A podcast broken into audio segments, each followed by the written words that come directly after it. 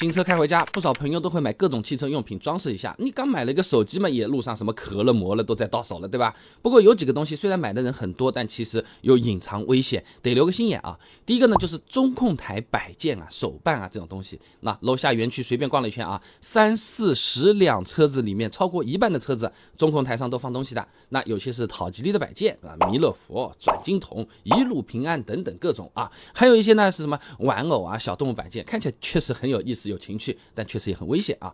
那大一点的摆件，你摆在中控台上面，多少会影响我们开车视线一点的。而且呢，不少车主朋友直接把这个东西摆在副驾前面，哎，安全气囊的这个位置啊，隐患就大了啊。那汽车发生碰撞的时候，高压气体啊是在十五毫秒内进入这个气囊袋，一秒都不到的。气囊袋呢要在三十毫秒内完全展开，安全气囊膨胀速度达到多少？你猜？两百八十公里每小时。这个时候，这个摆件就变成炮弹，直接砸在脸上了。第二个呢，方向盘这个车标镶钻，哎，看的这个亮晶晶，不灵不灵啊！不少女女同志啊，都是很喜欢这个东西的啊。某宝随便搜一下，月销七百多、一千多都有，买的人真是不少。但万一真的出事故，这些亮晶晶的小水钻也是伤人利器啊。方向盘中间你仔细看，车标附近你仔细找，上面就印着 airbag，啥意思啊？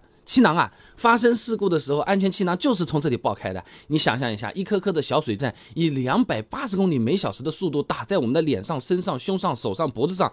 这散弹枪了呀啊！第三个全包的那种座椅套，买的朋友也很多啊，月销两千三千的店铺随便能找出十几家的。那之所以这个座椅套有风险，和气囊的道理一样，哎，它也会影响座椅侧面的气囊打开。现在标配座椅侧气囊的车型越来越多了，乘联会统计啊，二零二三年一月汽车销量前十五名里面，超过百分之八十的车都有座椅侧气囊了啊，不像以前啊，对不起，我不配有侧气囊。现在细心的朋友，你去座椅侧面看，airbag 啊，都写在那边了。那为了让气囊顺顺利展开这个位置就要专门的设计过的，针对气囊区域的拼缝线啊，它是有要求的，既要满足正常的拼缝线长度，又可以满足气囊爆破时炸开的力度啊。那网上的座椅套，我们不能保证它一定做过这方面的优化，你不要以为它侧面烧车说我给你划过两道空在那边就行了，万一出事故侧气囊打不开或者打开的位置不对，起不到保护的作用，哎呦，对吧？那今天讲的这三个算是比较常见，朋友们觉得还有哪些车内用品安全隐患也很大？不妨评论区打出来，也给大家避避坑啊！